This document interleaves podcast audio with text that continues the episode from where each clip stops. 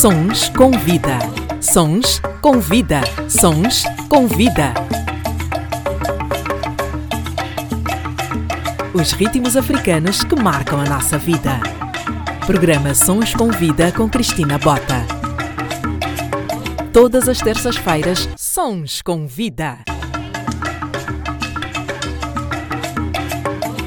Sejam bem-vindas e bem-vindos ao meu podcast semanal. Subscrevam, comentem e partilhem para que mais pessoas tenham acesso a esse conteúdo essencial e intemporal. O meu convidado desta semana trabalha com desenvolvimento pessoal, ajudando empresas e pessoas a encontrarem a sua melhor versão e viverem com clareza, paixão e propósito. Atualmente vive em Londres, mas nasceu na Guiné-Bissau a 37 anos, mudou-se para Portugal aos 11, onde viveu grande parte da sua vida, tendo-se formado inicialmente em Engenharia Mecânica no Instituto Militar Pupilos do Exército. Ao longo da sua vida profissional, trabalhou no mercado de automóveis, no segmento de luxo. A sua vida transformou-se literalmente a cerca de sete anos, quando conheceu e leu, obviamente, o livro Pense e Enriqueça, de Napoleon Hill. Chama-se Abdel Camará Abdel, muito obrigada pela disponibilidade e por arranjar tempo eh, nessa agenda que eu imagino que esteja super preenchida, cheia assim de horários, uh, já com coisas para fazer. Bem-vindo, obrigada. Obrigado pelo convite. Abdel, como é que essa paixão pelo desenvolvimento uh, pessoal começa? Ora, a paixão pelo desenvolvimento pessoal começa, na realidade, com esse grande livro, aliás, o livro antes desse, que deu acesso a este outro livro foi um, O Pai Rico e Pai Pobre, de Robert Kiyosaki. Depois de ter lido esse livro, ou dentro desse livro, foi-me recomendado outros livros, nomeadamente o, o Pense e Fique Rico, de Napoleon Hill. E foi aí que de facto começa a ver um, este interesse todo para desenvolvimento pessoal e perceber quem eu era. Uh, mas o que aconteceu, ou o que levou a isso, é que foram outras coisas. Mas esse foi o momento de partida para mim, para eu um, começar a trilhar o caminho onde estou hoje. O Abdel, que chegou a Portugal aos 11 anos, que memória é que ainda tem uh, da Guiné-Bissau, para começarmos assim mais pela parte uh, de infância? Eu tenho muitas memórias, para eu, eu, vivi na Guiné até os 11 anos e depois já voltei para lá, já voltei à Guiné várias vezes depois, mas quando eu chego a Lisboa aos 11 anos, eu lembro perfeitamente o dia da minha viagem para Lisboa foi horrível. Lembro-me de ser miúdo e dar a ver a minha família toda para trás, chorei imenso nesse dia. Lembro-me vivamente disso. Esse dia foi muito mal para mim porque foi o primeiro grande mudança da minha vida em que eu deixava toda a minha família para trás. O meu país que me viu nascer, só abraçar um desafio que eu desconhecia totalmente. Portanto, um país novo, uma cultura nova, tudo, tudo muito novo. E então para mim foi assim um bocado um grande choque no dia que fiz a, a mudança. Mas após aterrar em Portugal, essa, essa saudade, esse sentimento de, de não pertença continuou durante algum tempo, até ir-me adaptando e habituando à minha nova realidade, que era ser um aluno dos pilotos do exército. E portanto é assim que se dá a grande mudança na minha vida, ou começa aí a grande mudança, que aos 11 anos tive de fazer esta mudança, que foi algo que o meu pai, os meus pais neste caso, possibilitaram através desta bolsa de estudo. Uma outra grande mudança acontece mais ou menos aos 30 anos, também com uma viagem de mudança de Portugal para outro país, certo? Sim, a outra assim, houve várias grandes mudanças na minha vida. Acho que a primeira foi claramente a de vinda da Guiné para Lisboa. Depois disso houve grandes mudanças durante o meu percurso dentro dos pilotos do Exército, houve fases muito difíceis e houve fases muito boas. Eu, entretanto, houve uma outra grande mudança quando eu entro para a faculdade. Depois há uma grande mudança quando eu começo a trabalhar como engenheiro negro em Portugal. Volto a ver uma outra mudança quando eu saio de uma empresa para outra, enfim. Mas a, a grande mudança, sim, essa de ter saído de Portugal para a Inglaterra foi, foi uma mudança grande porque foi uma reação a alguma coisa. Não foi, uma, não foi algo que eu premeditadamente decidi que queria fazer, até porque na altura que eu, eu lembro-me perfeitamente de ter acabado o curso e sempre trabalhar na minha área cá e nunca decidi que, epá, um dia vou emigrar. Eu quis foi estar exposto e ter uma carreira internacional através de empresas que eu podia candidatar-me cá e por aí fora em Portugal, mas, mas depois isto mudou-se. Na realidade, eu fui, uh, eu emigrei fruto de uma reação a algo que tinha acontecido antes no emprego onde eu estava antes. Uh, e como é que depois é introduzida a parte de ter interesse por livros, por exemplo, como O Pai Rico, O Pai Pobre? Como é que este interesse surge? Vem da necessidade de ser cada vez melhor? Acho que tem, tem toda uma sequência que, se eu falar assim esporadicamente, as pessoas não entendem, mas a verdade é que assim, todo o meu percurso académico foi feito lá nos Pulos do Exército, que é uma escola militar de ensino. Acontece que durante esse percurso e nos anos 90, anos 90 e 2000, estando cá em Portugal, durante esse percurso, de todo o meu percurso académico, uh, tive grandes desafios. Uh, tive grandes desafios desde cedo, porque lembro-me perfeitamente de, ok, quando viemos para cá, eu, éramos três da Guiné e havia mais umas quantas pessoas de Angola e Moçambique e Santo Tomé também, lá no, lá no colégio. E o que acontece é que depois do quinto ano eu começo a ser sempre o único negro da minha turma. Okay? E é por isso só já trazia alguns desafios é, de nós tentarmos ser sempre melhores e darmos o máximo que conseguirmos. Mas eu lembro-me de ter sido um aluno super normal e básico até, até o meu 12 ano. Nunca fui nenhum aluno estrondoso, por aí fora era, era estar para passar. A dinâmica depois muda toda quando eu entro para a faculdade. Quando, uh, e depois começa a história toda. Maior? Não era só a exigência que era maior. Aliás, o Instituto, onde eu estudei, a exigência é muito grande. É um, é um sítio onde não se pode, só se pode chamar uma vez. Okay? É a segunda vez as pessoas são convidadas a sair do Instituto, sejam elas quem forem, não interessa. Uh, porquê? Porque a concorrência era enorme. Eu, quando entrei para lá, para o quinto ano, para teres uma noção, as vagas, havia 50 vagas para o quinto ano e há 300 crianças a concorrerem. Portanto, é assim, é um sítio altamente competitivo e, e a questão académica é muito, muito importante. No entanto, o que eu digo é que até o 12 ano fui um aluno normal, porque não, não tive grandes orientações e, e, vamos lá ver, aquilo era uma instituição muito boa, que eu agradeço imenso, aliás foi parte integrante do homem que sou hoje, uh, sem dúvida alguma. E no entanto, no 12 ano começa a escolha de eu, tanto a nível profissional, o que é que eu quero escolher, o que é que eu gostava de fazer daqui a uns anos. Eu só tinha um sonho grande, eu, eu, eu sempre quis ser muito grande não, não, não sei bem no que, a fazer o quê, mas eu tinha certeza que ia ser uma, uma pessoa grande e queria uma profissão. Só que na altura, baseado nas taxas de aprovação que havia, a malta que vinha dos PALOP não tinha uma, uma taxa de aprovação muito boa. Um, e ninguém ultrapassava o 12 ano, na realidade, na maioria das pessoas. Um, e, e, entretanto, dentro da instituição havia três cursos uh, superiores, sendo que engenharia mecânica era tido como um dos cursos mais difíceis. E sendo que eu era negro, e sendo que eu já havia essa, essa taxa de reprovação tão grande dos negros, eu acho que subconscientemente quis provar. Quis provar que eu sou negro, mas eu também consigo. Uh, e vou para o curso mais difícil. E acho que é isso que acontece. E isso não foi consciente na altura. Melhor, na altura foi consciente, mas eu, eu não percebi que subconscientemente era isto que me estava atrás. Uhum.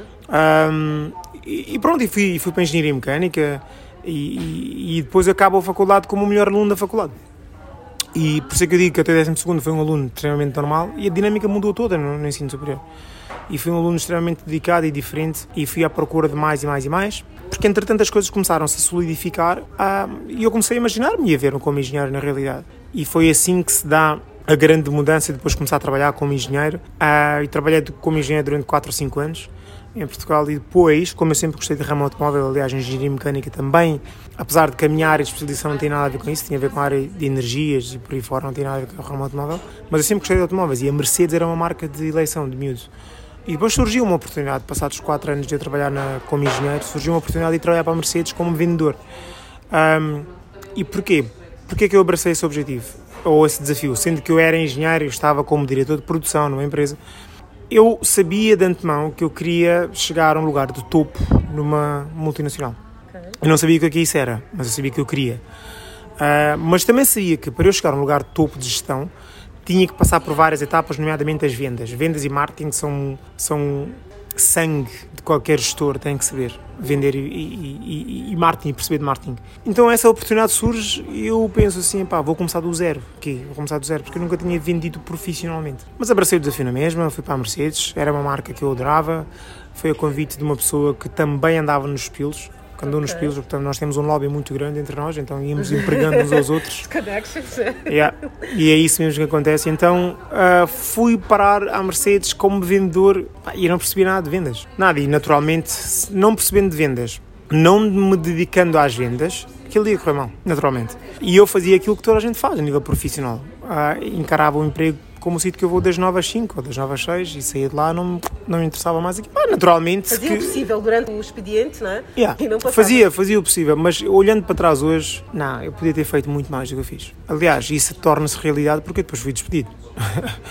Passados dois anos de estar na Mercedes, eu fui despedido, o que foi um grande choque para a minha vida, um grande choque para o meu sistema todo, porque até ali eu tinha tido sucesso em tudo.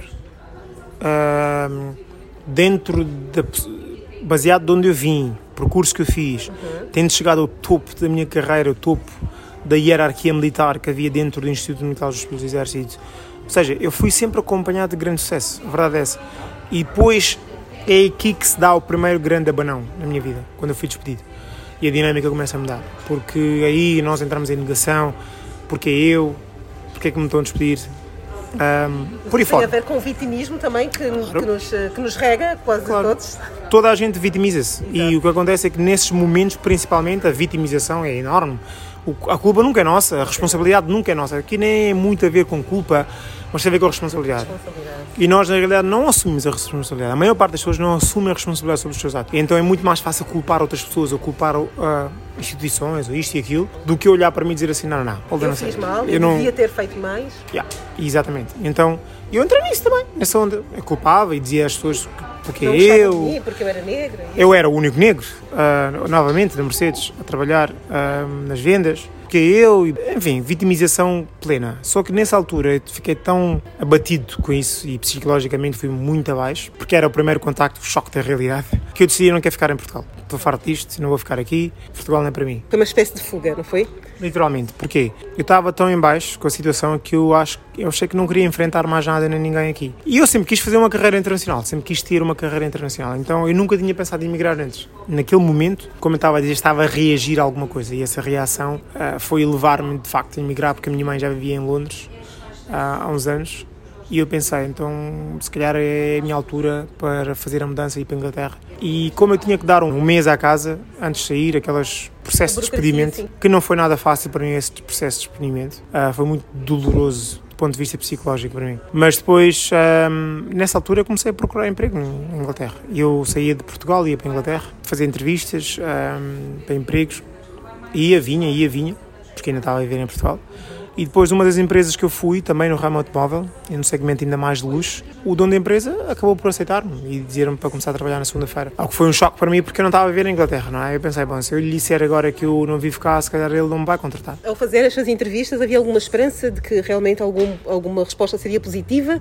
Ou foi mais naquela do vamos lá ver o que é que vai dar? Uma pessoa que faz entrevistas em Londres, sabes, a qualquer momento vai mudar para lá. Não, sim, havia claro. esta consciência. Não, claro que sim, eu sabia. Eu sabia que tinha que mudar para lá. Eu, não tinha era, eu ainda não tinha saído da Mercedes, o problema era esse. Ok. Só que eu pensei, eu não vou ficar à espera que o processo acabe para eu começar a procurar de emprego, não é? Em Londres ou em Inglaterra. E comecei a procurar emprego enquanto o processo estava a decorrer. E a verdade é que, ah, literalmente, pouco tempo de eu ter saído da Mercedes, acho, acho que foi uns dias, surge essa oportunidade. E dizem para começar na segunda-feira. E eu, uou, estávamos em dezembro, ah, umas semanas antes das férias de Natal, essas coisas todas. E eu fiquei a pensar se devo dizer que eu não vivo em Inglaterra ou não, porque eu pensei, bom, se eu dissesse que já não me vão dar um emprego. Vão dar oportunidade. Mas eu depois disse, olha, é verdade mesmo, eu não posso começar na segunda-feira, portanto, ah, eu disse-lhe que não vivia cá, vivia em Portugal, e ele ficou positivamente Impressionado. impressionado ah, com o facto de eu não viver em Portugal e estar a enviar currículos para lá e por aí fora. Ao que ele disse-me, não há problema nenhum, podes começar a qualquer segunda-feira. Podes ir para Portugal a resolver as tuas coisas que tens de resolver. Apresenta-te aqui a qualquer segunda-feira que tu quiseres. Pá, isso para mim foi ouro. Foi voltar a Portugal, arrumar as minhas coisas. Com uma segurança do tamanho do mundo, não é? Aí já era diferente, porque eu já, vi, já ia com algo palpável. E pronto, e dá-se a minha mudança para a Inglaterra mais uma vez. País novo, a cultura nova, língua diferente, tudo novo. E lá vou eu novamente para a Inglaterra à procura do tal sonho de uma carreira internacional que eu sempre quis ter. E, e foi assim. Só que nessa altura, ah, chegando à Inglaterra, sendo que eu tinha sido despedido nas vendas, eu fui empregado ou fui novamente contratado para vender. Eu pensei que alguma coisa tem que mudar, porque senão vou ser despedido novamente. A verdade é essa. E eu não tinha tanta consciência que eu tenho hoje daquilo que eu podia ter feito na Mercedes que não fiz. Só estava com muito medo de as coisas não acontecerem exatamente da forma como eu queria e defraudar as expectativas das pessoas que me estavam a empregar. Deram oportunidade. Exatamente. Mas a verdade é que nos primeiros seis meses de lá estar, eu andava perdido, não fazia a mínima ideia. Porque eu não tive um processo de imigração muito normal. Ou seja, qual é o processo de imigração normal? As pessoas imigram para um país, arranjam um trabalho qualquer enquanto estão a aprender a língua. Exato. E depois, então, vão à procura daquilo que querem. A barreira linguística também foi aí um peso ou não? Claro que foi, claro que foi. As pessoas vivem em Portugal acham que sabem falar inglês. Ninguém sabe falar inglês. Eu cheguei à Inglaterra com a ideia que eu sabia falar inglês, mas depois deparei-me com a realidade. Eu não falo nada de inglês. Diferente. Nada. Não se percebe nada. E o inglês em Portugal é muito inglês americano, que se ouve, que se estuda nas escolas por aí fora. O inglês em Inglaterra não tem nada a ver, é britânico o sotaque é totalmente diferente. E pronto, e foi isso.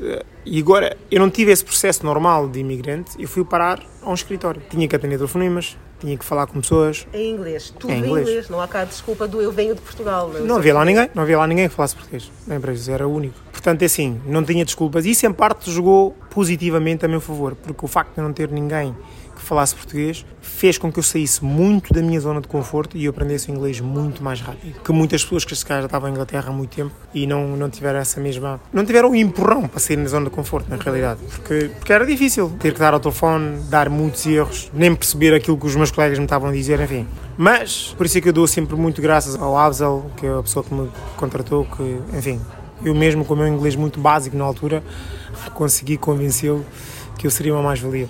Mas os primeiros seis meses foram difíceis, eu não estava a vender quase nada, ou nada, para dizer, e eu andava lá a saltar de, de, departamento. para departamento, Tentar haver adaptação possível. para onde é que eu me encaixava, enfim, até que eu dá-se um clique, eu começo a perceber, e é aí que aparece. Um amigo meu estava a ler esse livro, O Pai Rico, Pai Pobre, depois recomendou o livro. E eu li o livro, e gostei muito de ter lido o livro. Já tinha ouvido falar do livro, mas nunca o tinha lido. E eu li o livro, e as coisas começam a mudar. E eu começo a perceber que, afinal, as pessoas lá em Inglaterra também estavam a encarar o trabalho da mesma forma que eu encarei enquanto estava na Mercedes. Das 9 às 5, depois às 5, ninguém pensa Nem uma- quer saber. Ninguém pensa naquilo. E repara, ninguém sai do trabalho e está a pensar, ah, bom, hoje ou amanhã vou então. As pessoas saem e querem, também têm vida, não é? E está tudo certo. Mas depende da fase onde tu estás na tua carreira. E o que eu comecei a fazer foi, e foi depois de ter lido o Pense e Fique Rico de Napoleon Hill, que a dinâmica aí muda, a minha visão do mundo muda totalmente e radicalmente. Mas qual foi a virada de chave? O que é que aconteceu? Qual foi a frase? Qual foi o momento?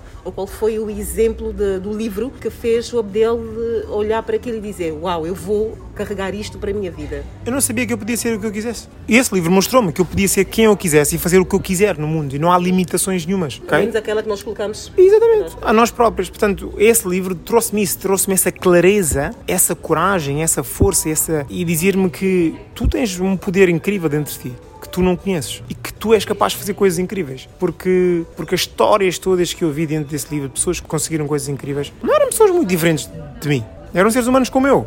ok? E é aí que a dinâmica muda. E eu começar a ver o mundo de outra maneira e perceber que o mundo não é esta caixa pequena onde eu estava inserido. O mundo é muito maior do que isso e eu posso fazer o que eu quiser dentro do mundo onde eu vivo. Acendeu-se uma luz Literalmente. incrível Literalmente. para começar a marcar passos de forma mais segura, não é? Literalmente. Não, sabia, não sei se era a forma mais segura, mas de experimentar pelo menos. E eu comecei a ver outras coisas. E eu percebi também através desse livro que o trabalho e a dedicação é a única coisa que paga. Não há outra, não há outra maneira de nós termos sucesso na vida ou em alguma coisa que fazemos. Tem que ser dedicação e número de horas. O que é que eu comecei a fazer? Eu comecei a acordar duas horas antes, que é a minha hora normal de ir, que acordava, e comecei a estudar vendas. Estava vendas, desenvolvimento pessoal, comecei a consumir muitos livros. Foi aí que começo a ler na, na realidade. O hábito de leitura já existia? Não, não, não. Não. não, Ou não, seja, foram surgindo novos hábitos. Não. Foi surgindo um novo Abdel. Exatamente. Ou seja, eu acho que a primeira vez que eu li um livro sem ser livros da escola e da faculdade, acho que eu devia ter para aí os 27 anos, que é tardíssimo. ok? Não tinha, não gostava de ler. E eu vim de uma família em que a minha mãe é professora e o meu pai adora ler e os meu- o meu irmão mais velho do- papava livros todos quando éramos miúdos. Mas é um hábito que não foi. Para eh, mim não era, eu não gostava. Eu não era, lá está, todos estávamos na mesma casa, não é? Eh, mas as pessoas são todas diferentes. E eu não gostava de ler. Uh, não achava que era. Necessário. Ah, sei lá. É que eu preciso disso, já Não- sei. é Não, não, essencial. nem é isso, nem é isso. Eu achava simplesmente que eu sou uma pessoa que eu nunca gostei muito de estar parado muito tempo. E o estar estático a ler um livro para mim era dor. Era perder tempo. Yeah, literalmente, porque eu podia dar a fazer outras coisas. Então, mas que é totalmente errado e ignorante, aliás, até dizer isso. Era a Mas consciência que tinha naquela altura. não sabia mais. Exato. E então, quando eu descubro o livro e dá-me essa luz toda, trouxe para a minha vida, eu comecei a perceber que eu tinha que fazer algo diferente. Então, a única forma de eu ter muito sucesso naquele emprego era fazer algo que mais ninguém dava a fazer. E o que é que era esse algo? Era estudar mais, era dedicar mais tempo às vendas, aprender, saber o que, como é que se vende, qual é a psicologia por trás das vendas, porque é que as pessoas compram, porque é que as pessoas vendem. Enfim, eu investi muito tempo nisso e todos os dias, literalmente, durante anos fiz isto. Acordava super cedo e estava a estudar vendas, depois ia para o trabalho, aplicava, experimentava umas coisas, umas funcionavam, outras não funcionavam, por aí fora. Com uma certeza apenas que a longo termo eu ia ser muito bom naquilo. Porque eu estava, não é porque eu era um gênio, é porque eu estava a fazer uma coisa que mais ninguém estava a fazer. Ninguém estava a fazer naquele meio. Claro! Portanto, para eu poder ter uma, uma coisa que eu nunca tive, eu tive que ser primeira que eu nunca fui e fazer algo que outras pessoas também não estavam disponíveis a fazer, ok? E então foi isso. Isso é que me trouxe a vantagem. E passado um ano, um ano e meio de eu estar ali na empresa, eu fui o melhor vendedor. Ahm, e fui o melhor vendedor durante muito tempo, até sair da empresa. Ah, e é aí que as coisas depois começam a fazer sentido. Porque de facto comprova-se que com dedicação, com trabalho, com o número de horas, eu posso atingir o sucesso que eu quiser. Então aí a confiança começa a subir. Porque na realidade nós quando fazemos alguma coisa e não funciona, nós temos uma tendência muito grande de desistir. Falta-nos confiança. Mas quando fazemos algo e até funciona, aqui a diferença entre mim e muitas pessoas que se calhar tentaram fazer o mesmo é a persistência. Que muitas pessoas se calhar tentam uma coisa e a primeiro momento que não der, desiste. E eu continuo. E eu continuo. Eu fiz isto ano desafio. A maior parte das pessoas não espera um ano, um ano e meio para atingir um pequeno sucesso. E esta é a realidade. Ah, e, e o trabalho e a disciplina que se põe por trás disso para, para, se, para se atingir isso. é? Ok, podem dizer, ah, mas Abdel, ah, no teu caso era diferente porque tu já traz a disciplina por teres crescido numa instituição militar. Isso é treta. Isso é verdade, para mim, que eu cresci numa instituição militar em que havia muita disciplina e muita dedicação, é verdade. De exigência. Mas, mas eu conheço pessoas que nunca andaram na mesma instituição que eu e são igualmente disciplinadas. Portanto, não é muito por aí. Isso, obviamente, não posso negar, foi, foi algo que ajudou. Mas eu tenho muitos amigos meus que andaram nos mesmos colégios que eu e não, não são disciplinados. Portanto, não é muito por aí. Mas tem a ver com a dedicação, com aquilo que o querer. Que as pessoas, de facto, querem, o que é que querem atingir e, e porquê. Tem que haver um porquê grande. E, e é aí que, de facto, a dinâmica muda. Porque e os livros e o desenvolvimento pessoal começa a ganhar uma força muito grande em mim. Porque eu começo a perceber que, de facto, eu consigo fazer mais coisas. Ah, eu consigo atingir aquilo que eu quero.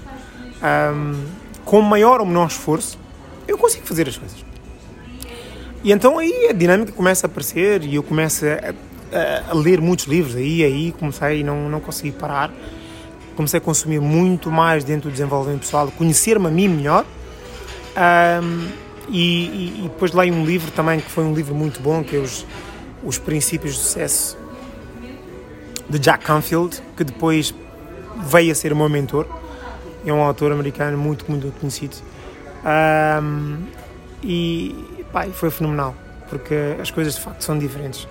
Quando nós estamos no meio em que nós sabemos o que nós estamos a aprender e nós estamos à procura constante dessa aprendizagem, é pá, a dinâmica muda na nossa vida. E a maior parte das pessoas, aquilo que eu digo hoje é precisamente isso. E porquê que eu hoje faço o que eu faço? Porque eu descobri por mim aquilo que eu aprendi e soube aos 30 anos. Eu pensei, se houvesse mais crianças, mais jovens a saberem isto, o mundo mudava. E se começassem logo cedo, não é? Se eu soubesse o que eu soube aos 30, se eu soubesse aos 16, aos 18, a minha vida seria, teria, teria sido provavelmente muito diferente. Ahm, ok, há sempre a questão da maturidade que, que a pessoa tem aos 18 que não tem aos 30. É verdade, mas hoje em dia vemos muitos empreendedores miúdos aos 18 anos e estão a Cada vez empreender. mais. Cada vez mais. E estão a empreender. Portanto, é assim, se essa informação e se houvesse mentores, se houvesse pessoas que acompanhassem jovens nessas fases, nessas idades, é pá, a dinâmica seria diferente. Então, então, já, por isso é que eu comecei a fazer isso. Por isso é que o Abdel, eh, hoje em dia, dedica-se também eh, a dar formação, a ser mentor de várias outras pessoas, porque realmente eh, surgiu esta consciência de que é fundamental instruir as pessoas para despertar o melhor em si, não é? Sim, porque principalmente para, para, para combater um, uma lacuna que eu não tive. Eu a crescer não tive, não tive um mentor, alguém que me agarrasse na mão e que me, e que me ajudasse a caminhar e levar-me para sítios que eu nunca tinha ido ou que, que me fizesse acreditar que eu consigo, que eu tenho capacidades incríveis dentro de mim, que só que ainda não sabia era como pô-los em prática. Não tive isso. Então, quando eu descobri isso, eu podia ter duas opções. Eu podia ser egoísta e continuar a fazer o meu percurso e, ter o, si. e ter o sucesso que eu quisesse ter dentro de mim. Só que eu também cedo percebi que esse não era o meu propósito de vida. O meu propósito de vida era, e a minha razão de estar aqui é mudar o sistema educacional, é, é, é mudar a vida das pessoas, é transformar a vida das pessoas. Porque eu acredito vivamente que todos nós fomos postos cá por uma razão e a minha razão é essa. A minha razão e o meu propósito é, é, é transformação, é mudança paradigma na vida das outras pessoas. Então eu comecei a fazer isso, eu comecei simplesmente e comecei a fazer isto com jovens. Eu comecei a dar o meu, a minha primeira, a minha primeira palestra, digamos assim, foi foi dado na escola e a primeira instituição onde eu fui dar isso foi onde eu andei. Fui para os Pilos de dar dar essa conferência, uma palestra, porque eu acreditava que os miúdos precisavam de mais, precisavam de ouvir isso. E então, então, yeah, para mim foi foi aí começar aí e começar a capacitar as pessoas e olhar para as pessoas e acreditar nelas e dizer-lhes: Ei, tu não acreditas em ti, mas tu tens capacidades, tu ainda não conheces mas há formas de tu saberes isto, há formas de tu fazeres isto. E, e isso levou-me hoje, eh, de, de, depois de ser eh, coach, porque, porque também houve uma transação, uma transição nisso, que é, eu estava nessa empresa na Inglaterra a trabalhar e eu comecei a pensar, já se esta empresa super eh, elevado? Sim, já tinha sido promovido, eu, estava como responsável de todos os mercados de língua portuguesa, espanhola e francesa em todo o mundo, porque ele era uma empresa muito internacional, eu tinha penetrado o mercado emergente um, da América do Sul, por aí fora. Tinha, já tinha feito também a empresa crescer muito na área de vendas e marketing e, e foi promovido. E eu comecei a pensar, se esta empresa fosse minha, o que é que eu faria diferente? Porque normalmente é muito fácil, outra vez, é muito fácil nós criticarmos outras pessoas e assumir. As pessoas, eu, eu próprio fazia isto. Eu estava nos empregos e eu achava que os, os donos das empresas, ou os chefes, ou isso, eram isto, eram aquilo. Eram malvados, são pessoas que se exploram. Sim, sim, e depois nós, é aquela vitimização. Uh, quero ganhar mais, mas não me dão valor. Isso é tudo treta. As pessoas não se valorizam, em primeiro lugar. E querem que outras pessoas as valorizem. Isso, não existe. No mercado de trabalho, seja em qualquer outro sítio, tu tens que merecer. Okay? E esse merecimento tem que, ver, tem que vir daquilo que tu mostras que tu és e és capaz e fazes não é aquilo que tu dizes que consegues fazer, é aquilo que tu fazes com aquilo que tu dizes que consegues fazer. E aí a dinâmica é diferente, porque as pessoas todas sabem o que fazer. A minha questão que eu digo sempre, e é uma frase que eu uso que é verdade, fazer é melhor do que saber o que fazer, porque toda a gente sabe o que fazer. Será que toda a gente faz? Isso aí é um bocado diferente. E então eu comecei a pensar, se esta empresa fosse minha, o que eu faria diferente? E comecei a sugerir coisas diferentes ao dono da empresa. Mas eu percebi que ele não estava muito receptivo a isso. E pá, lá está. Também podia entrar noutra, que era, ah, eu sou muito bom, estou a sugerir coisas e ele não me ouve. Não, isso é a empresa dele faz claro. o que ele quiser com a empresa dele. Eu estou a sugerir uma coisa que para ele pode não fazer sentido. Aquilo que para mim fazia sentido, para ele não era. Até porque ele não era uma pessoa parva, era um multimilionário. Portanto, Sabia ah, o que é que estava a fazer. Agora, que a empresa tinha capacidade de crescer mais, tinha, mas ele não era interesse dele fazer crescer a empresa. E está tudo certo. A única coisa que eu percebi é que nessa altura, epá, se calhar, olha, era uma empresa muito forte financeiramente, mas era uma empresa com muitas lacunas em termos organizacionais, processos e sistemas. Yeah. E eu pensei, bom, se há esta empresa com estas lacunas, haverá outras empresas no mercado com as mesmas lacunas. Foi aí que eu decidi uh, que ia ser empreendedor e eu sempre quis ter o meu negócio, sempre quis ser empreendedor, sempre quis ser, só que não sabia como e não tive coragem, na realidade, porque quando eu faço esta mudança, eu já estava um ano ou dois a um patamar que eu podia ter começado. Eu não tive coragem e não tive acompanhamento na altura. Ainda assim, faltava coragem depois de claro. todo esse processo, toda essa transformação Uh, nós nunca estamos prontos, na verdade, ainda falta sempre aí aquele bocadinho de coragem.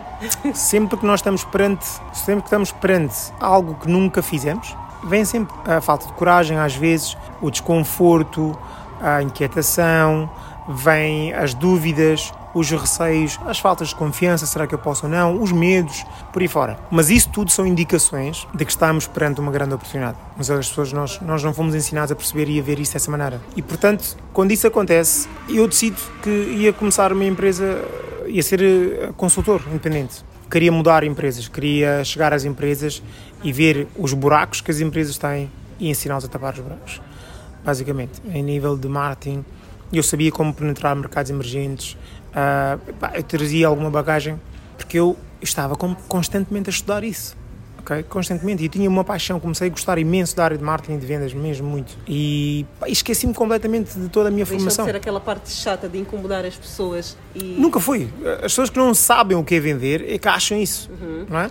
E as pessoas que não sabem o que é vender, e há muitas pessoas que têm vergonha de dizer que são vendedores. Aliás, eu era uma dessas pessoas. Quando eu trabalhava na Mercedes, exatamente. eu não dizia a ninguém que eu era vendedor.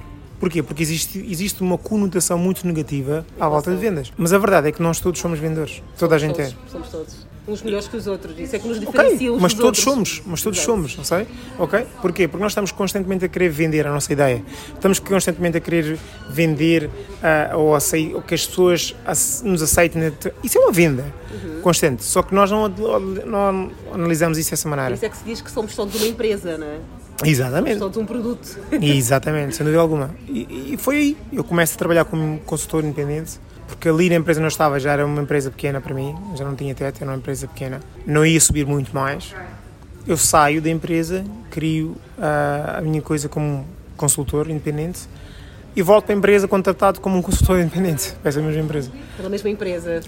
Com, contratam-me ah, como consultor independente e aí a dinâmica começa a mudar e os meus colegas todos começam a perguntar Ei, mas como é que isso é possível? Como é que tu estavas aqui em uns tempos como o nosso colega e agora voltas cá como consultor independente a ganhar mais, a ganhar mais, trabalhar menos horas e por aí fora. E eu comecei a ensinar as pessoas como criar um negócio. Comecei a ensinar as da Sim. mesma instituição. E outras pessoas, e comecei a perceber que havia muitas pessoas que tinham essas mesmas lacunas. Que não sabiam vender, porque muitas vezes as pessoas têm boas ideias para começar um negócio, mas não sabem vender. Então começaram a ensinar as pessoas como é que se faz a transição de sair, sair de um trabalho que tu tens para começares o teu próprio negócio. Principalmente criares uma empresa de consultoria. Comecei a ensinar isso. E as pessoas começaram, e comecei a fazer consultorias às empresas, e muitos donos das empresas diziam que tinham problemas no negócio. Este problema, aquele problema. E eu fui analisando e perceber. E depois fui percebendo que as pessoas não têm problemas de negócio. As pessoas têm problemas pessoais que se refletem no negócio. A dinâmica é diferente. E quando resolveram os problemas pessoais, ninguém lhes para, porque em termos de negócio e empresas e por aí fora, são coisas que nós aprendemos. São skills que tem que se aprender. E toda a gente consegue aprender skills novos. Mas quando falamos em problemas pessoais, que problemas pessoais é que podem refletir de tal maneira hum, ao ponto dos negócios não darem certo? A mentalidade. A mentalidade. As pessoas, a primeira grande mudança que tem que haver na pessoa que quer ser empreendedora é a sua mentalidade. Nós somos programados a pensar como empregados, nós não estamos programados a pensar como empregadores. E essa mudança de mentalidade, se não ocorrer, a pessoa nunca vai ser um grande empreendedor. Porquê? Porque ainda pensa como um empregado. E é dinâmica. Essa mudança foi que surgiu quando eu comecei a olhar para a empresa onde eu trabalhava e dizer assim: se isto fosse meu, o que é que eu faria diferente? E é aí que começa a mudança de mentalidade. Porque eu estou a olhar para as coisas como se fosse meu, como se fosse minha empresa. O que é que eu faria diferente? Quando nós olhamos para as coisas como empregados, nós estamos sempre vítimas. Estamos sempre do lado do efeito e não do lado da causa. Já? E quando nós estamos do lado da causa, a mudança começa a acontecer. Porquê? Porque nós provocamos essa mudança. Então é essa mentalidade, as lacunas, as crenças que as pessoas trazem da sua infância e da sua vida toda, as limitações, acham que conseguem ou acham que não conseguem. Por isso é que o Henry... É tudo verdade. É tudo verdade. As pessoas, as pessoas que acham que conseguem, as pessoas que acham que não conseguem são as, São certíssimas. as duas estão. Porquê? Porque tem a ver com as suas crenças. Não é? Uma acredita que consegue e outra acredita que não consegue. Está tudo bem. Está tudo certo. Agora, pode-se fazer a mudança? Claro que se pode. Não é? E é isso. Por isso é que eu digo que as pessoas, as pessoas têm problemas pessoais, principalmente a mentalidade, e foi aí que eu comecei a focar-me a trabalhar muito, porque eu percebi que eu podia ajudar muito mais as pessoas, para além de só da parte empresarial de negócio. Eu podia ajudar a parte pessoal. Começar pela parte pessoal. Qual é o Que é maior é obstáculo? Qual é que é o maior obstáculo quando o Abdel é convidado para ajudar alguma empresa? Qual é que sente que tem sido o maior obstáculo para sair de uma meta a outra?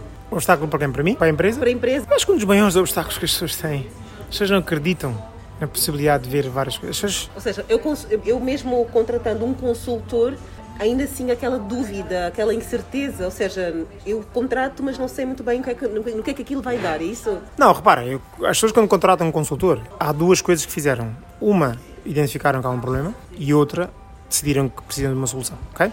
E até aí está tudo certo. Por isso é que vão à procura de alguém, não é? Para resolver esse problema. Muitas empresas não chegam a procurar ninguém. Porque não, porquê? Porque não fazem essas duas coisas.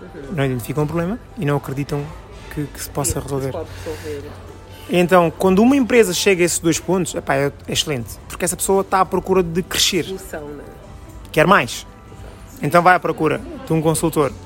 Ah, até aí não há problema nenhum, ou seja, ah, e eu aí acho que essas pessoas querem soluções, só querem soluções hoje. E as pessoas não conseguem olhar e dizer assim, não, não, o problema é de mentalidade.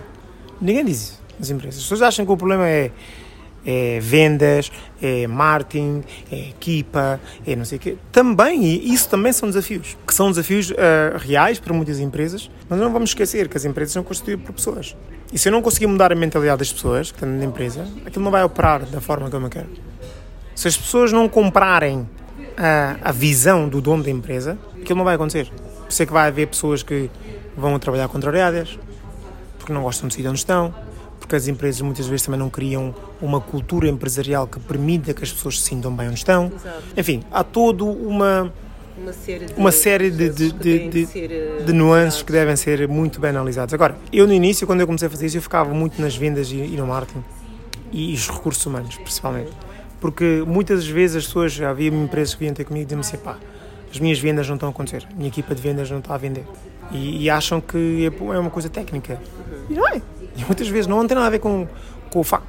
Algumas, em alguns casos, tive que dar ensinamentos e treinos de vendas, mas outras não têm necessariamente a ver com a técnica de venda em si. Tem a ver com as pessoas, tem a ver com, com a parte emocional das pessoas, tem a ver com aquilo que as pessoas. Porque a realidade é esta: se tu tiveres um problema em casa, isso vai se refletir no teu negócio. Porque tu não és duas pessoas. Tu não deixas a cabeça familiar em casa e metes a cabeça emprego quando vais para o emprego. Exato. Ninguém faz isso. Portanto, isso vai se refletir. A tua falta de paciência. Tudo isso, a forma como tu vais falar com o teu cliente. ah, Como se- tratamos as pessoas, não é? vais, se vais persistir ou não, se vais fazer o follow-up daquele cliente ou não, tem tudo a ver com isso. Só que nós, ou nas empresas, nós olhamos para as coisas de uma forma um bocado robótica, de uma um bocado racional. E as coisas nem sempre funcionam assim. E às vezes uma pequena mudança ah, ah, no emocional dos- das pessoas traz resultados incríveis. E é isso que eu era a minha. ah, apesar que as pessoas contratavam-me com o intuito de ajudá-las nas vendas e no marketing, eu percebi muito cedo que esse não era o problema. O problema era outro. E quando eu resolvi esse outro problema, as vendas naturalmente aumentavam. Fluiu. ok? E depois associavam-me às vendas. Mas a realidade do que eu estava a fazer não era vendas. Eu estava a mudar o mindset das pessoas. ok? E é isto que aparece, esta minha junção de trabalhar o mindset das pessoas e trabalhar os negócios, que é uma coisa que eu gosto muito. Voltando aqui um pouco à nossa hum, realidade africana, nós hum, gostamos muito de ir buscar um, um Deus, uma, uma terceira pessoa, ou para culpar ou para nos proteger. Até que ponto a parte do trabalho que, que o Abdel faz pode estar também associada à religião, a parte hum, da fé? Não sei se me fiz perceber aqui na minha pergunta. Perfeitamente. Tem tudo a ver com a fé, mas a fé não é religiosa, o que eu estou aqui a falar. É a fé do acreditar. Não tem a ver com uma terceira pessoa que vem, tem a é. ver com nós assumirmos a responsabilidade, Eu estou a certo? perceber a pergunta. A pergunta é, é o típico, se Deus quiser isto vai acontecer, não é? Exato. Ok. E as pessoas ficam à espera que Deus venha. Exato. Um, o Abdel acha que este tipo de mentalidade faz também com que vivamos esta vida um pouco a seguir a onda só porque sim? Tenho uma opinião muito própria em relação a isso, em relação à religião. Eu não sou religioso, mas eu acredito em Deus.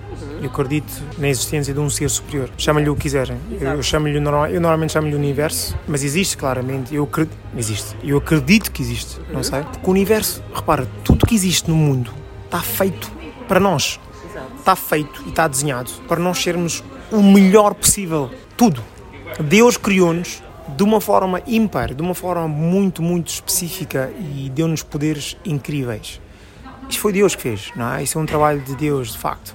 Religião, subjetivo, cada um segue a religião que quer, eu não, eu não, eu não sou religioso. Mas, quando Deus criou-nos e cria um universo com a dimensão que tem isto tudo, com a possibilidade que isto tudo cria para toda a gente. Deus quer sempre. As pessoas dizem, ah, se Deus quiser. Deus quer sempre. Quem não quer és tu. responsabilidade, mas deu-nos também a responsabilidade de sermos... Naturalmente, porque repara, o o universo é aquilo está em movimento constante, o universo não para. Por isso é que se fala muito na lei da atração. Exato. ok? Porque aqui- o que é que é a lei da atração? Tudo que existe, nós, tudo que existe, tu, às vezes podes passar por um sítio e ach- achares que nunca viste aquilo, mas aquilo sempre esteve lá. Tu é que não viste, mas aquilo sempre esteve lá. É engraçado que quando mudamos a nossa mentalidade começamos a ver coisas que já estavam. Claro. Ah, mas que incrível isso, mas isso sempre esteve aí. Claro. Porquê? Porque Deus criou-nos com uma coisa, com a ferramenta mais poderosa do mundo, que é o nosso cérebro. É a ferramenta mais inteligente.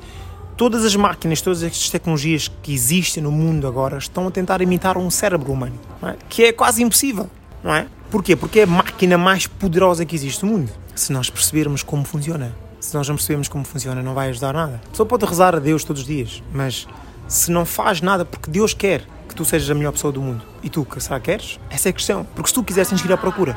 O universo está em movimento.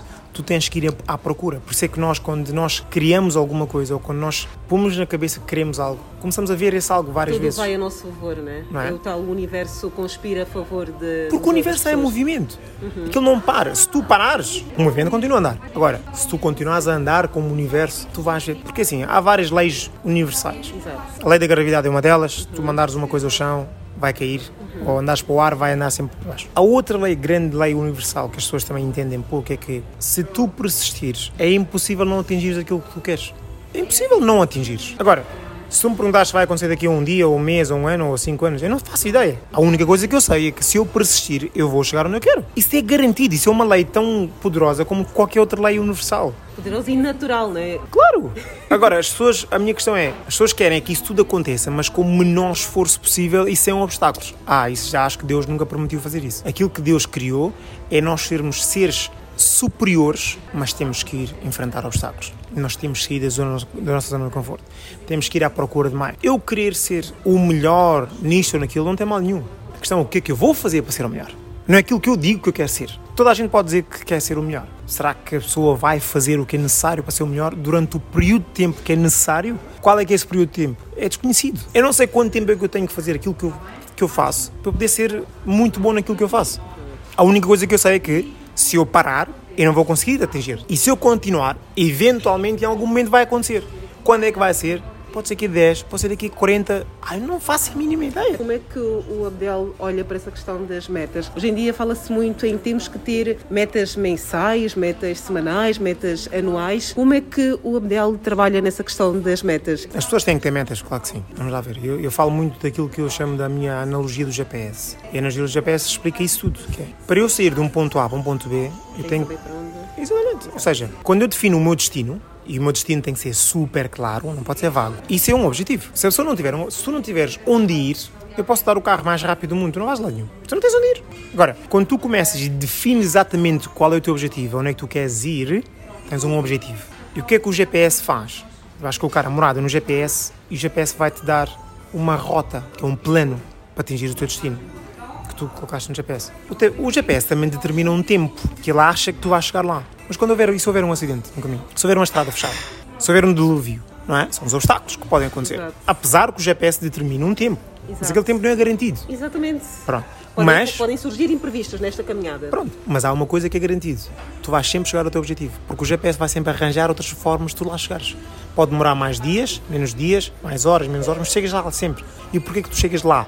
O lá é um objetivo. Se tu não tiveres um objetivo, não tens onde ir. E a terceira coisa que tens que, tem que acontecer, tens que estar em movimento. Porque também, se não começares a movimentar, o GPS nunca te vai dizer vir à esquerda ou à direita. O que é que a maior parte das pessoas fazem na sociedade onde nós vivemos? Estão em movimento, mas não estão em progresso, porque não sabem para onde é que vão ir. E é aqui que está a grande diferença. Não é? Porque uma coisa é estar em movimento. Perguntas às pessoas porque é que trabalham, as pessoas não sabem. As pessoas não fazem a mínima ideia. contas. Mas isso não é a razão pela qual as pessoas trabalham. ok? As pessoas vão dizer, ah, eu trabalho porque quero pagar contas. É, mas isso não é o teu propósito de vida. Não é isso que tu vieste. Tu não vieste ao mundo pagar contas. Não é? Ah, eu trabalho porque, pá, toda a gente trabalha, eu também tenho que trabalhar. Mas qual é o teu porquê? E é isto. Ou seja, as pessoas estão em movimento, mas não estão em progresso. Porquê? Porque o progresso é algo que é medido contra um destino, contra um objetivo. Se tu tiveres um objetivo de andar e queres quer ir sair de Lisboa para o Porto, Porto é o meu destino, é o meu objetivo. Eu posso medir o meu progresso à medida que vou me deslocando em direção ao Porto. Se eu não tiver um destino, eu posso estar a deslocar-me em direção ao Porto, ao Algarve, Espanha. Não tenho destino nenhum, mas estou em movimento, mas não estou em progresso, porque não estou a ir a lado nenhum. E é isto que acontece. Então, as metas são importantes para isso. Nós devemos, devemos ter objetivos muito claros e específicos do que é que a pessoa quer atingir e quando, até quando. Agora, como o GPS, esse tempo pode exatamente não acontecer exatamente, ou pode não acontecer exatamente no tempo que tu queres. Por exemplo, eu posso ter um objetivo de que eu, nos próximos 12 meses, quero atingir, sei lá, sei lá vamos falar de um objetivo financeiro, quero fazer meio milhão de euros. É possível? Claro que é. Há pessoas que fazem meio milhão num dia. Exato, exatamente. Há pessoas que exatamente. fazem meio milhão numa hora. Exatamente. A questão é que a maior parte das pessoas foi tão educado nas limitações dos 800 euros por mês, às vezes já acham extraordinário, não é? Porque não conhecem um outro lado. Não conhecem outro lado. Não, eu não culpo essas pessoas, simplesmente elas não conhecem o outro lado. Mas é isso que eu faço.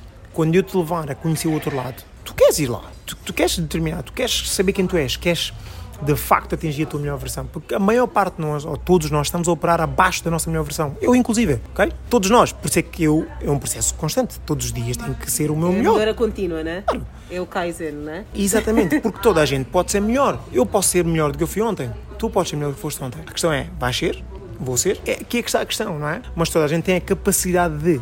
Às vezes nós não conhecemos essa nossa capacidade. Isto pode começar por uh, uma frase que o Abdel colocou hoje no Instagram, que é uh, priorizar, não é? Podemos começar por nos priorizar a nós próprios esta semana, certo? Yeah, sem dúvida. Ou seja, yeah, isso, isso, é, isso é tão verdade. Porque, repare-se, voltando para trás e voltando atrás daquilo que foi o meu percurso, eu só consegui atingir e chegar a certas coisas porque eu investi em mim. Porque eu pus-me como prioridade a conhecer-me, a autoconhecimento. Porque eu. Porque eu estava bem, eu ganhava bem. Mas eu não percebia, não fazia a mínima ideia porque eu estava no mundo. Eu era mais um carneiro como todo o outro carneiro que Exatamente. segue para ir trabalhar, volta do trabalho, vem para casa, tem família. Construir uma família e vai. Porque é isto que nós. Eu, eu criei uma coisa que se chama um comboio social. E é isto, nós todos, muitos de nós estamos inseridos nesse comboio social. Comboio social é o quê? É a pessoa nascer, a sociedade diz-nos: nasce, cresce, vais para a escola, vais para a faculdade, para quem vai, arranjas um emprego, arranjas um uma mulher. Uhum. uma mulher ou um marido, casas, tens filhos, carro, Trabalhas casa, como louco trabalhos, sustentar essa família. netos e depois morres. Isto é aquilo que o comboio social nos vende. E o que é que acontece? Esse comboio, que é uma analogia que eu criei, o que é que acontece? As pessoas confundem movimento com progresso dentro desse comboio. Porquê? Tu dentro desse comboio, tu podes andar de carruagem para carruagem. Tu podes mudar de lugar. Então tu entendes, estás a progredir, mas não estás. Estás em movimento, mas o comboio não vai lá nenhum. O comboio está a andar em círculo. Está a andar à volta. E ninguém desce. O comboio para em várias estações, mas ninguém desce. Porquê? Porque as pessoas têm medo de experimentar coisas novas. E é isto que está a acontecer. Então, naturalmente que muitas pessoas vão morrer sem nunca conhecer seu, a sua A sua melhor versão? a sua melhor versão. E repara, por isso é que se diz aí, e o Les Brown, que é um motivador ah, social também, ele diz muito isto, que é o, o lugar mais rico do planeta não é o Dubai, ou sei, é o É cemitério. o cemitério. Porquê? Porque ali estão obras por escrever, grandes empresas por construir, ah, muita coisa por fazer. Porquê? Porque as pessoas simplesmente morreram sem nunca pôr em prática aquilo que sempre quiseram na realidade, só que não tiveram coragem, não tiveram um acompanhamento sério. Porque é isto, nós todos podemos, podemos querer 30 por uma linha, mas se nós não tivermos o acompanhamento certo, nós já vamos conseguir. Porque nós sozinhos não conseguimos fazer quase nada. E esta é a realidade. Eu só estou aqui hoje a, fazer, a dar esta entrevista e a falar contigo sobre estes temas, porque em momentos eu tive mentores também que me ajudaram.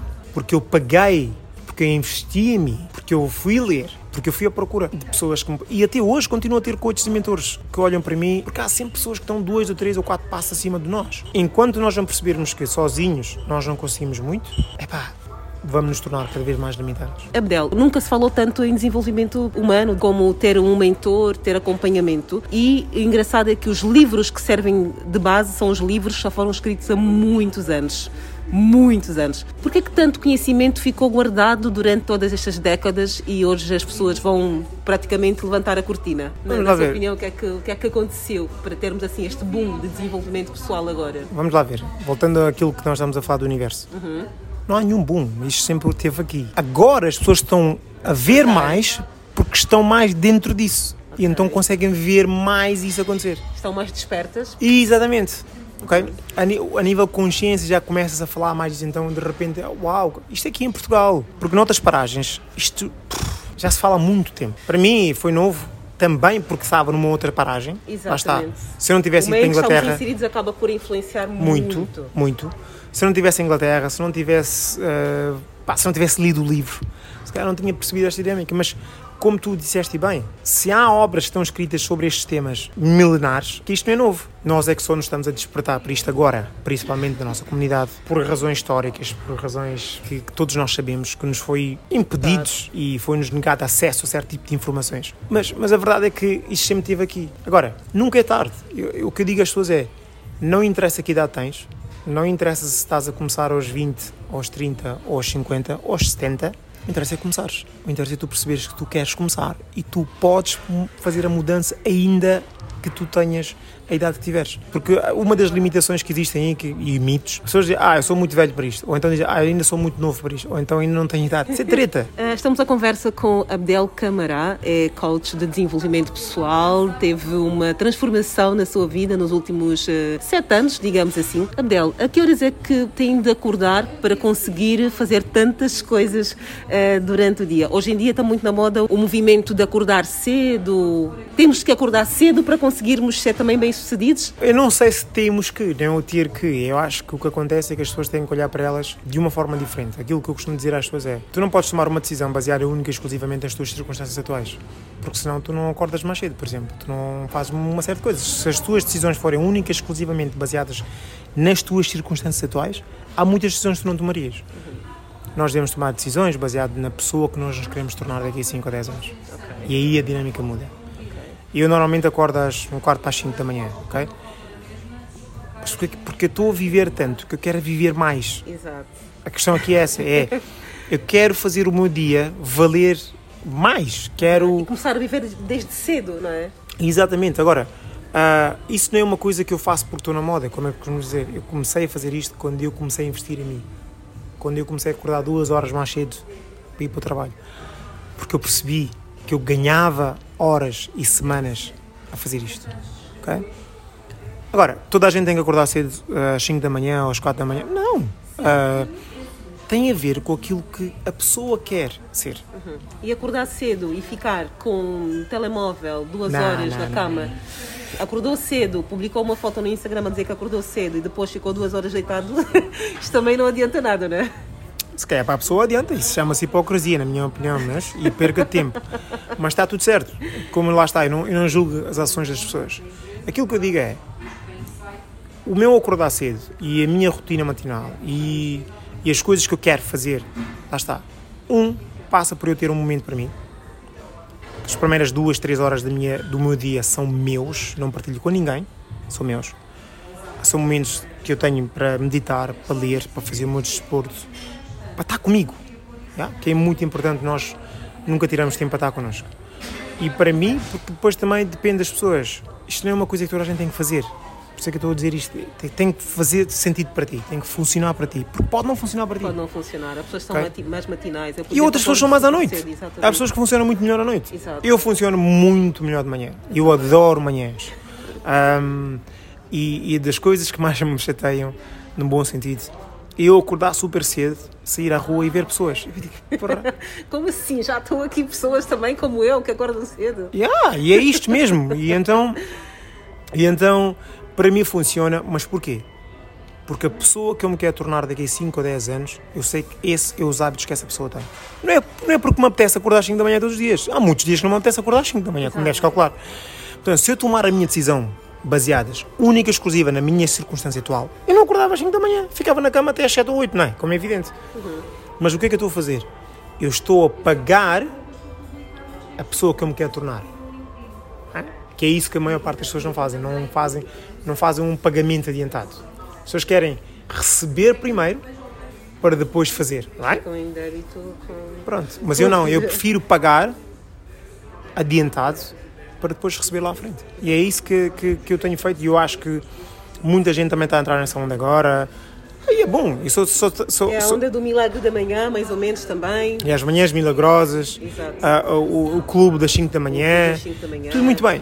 Aquilo que eu São acho. movimentos que estão, que se estão a espalhar. Mas já há muitos anos que Há isso existe. anos. Aqui em Portugal é que está a chegar agora. Exatamente, voltamos à, situação de cá em Portugal de estar a chegar a Esse livro, por exemplo, o livro ah, Manhãs Milagrosas? Ou... Manhãs Milagrosas ou, ou o Clube da das Manhã. 5 da manhã do Robin. Não foi escrito agora, não é? Portanto, é assim, já existe há muitos anos. Agora está-se a praticar isso. E está tudo bem. Aquilo que eu digo às pessoas é: tem que fazer sentido para ti. Não faças só porque o Abdel está a fazer, não faças só porque o António está a fazer ou a Maria.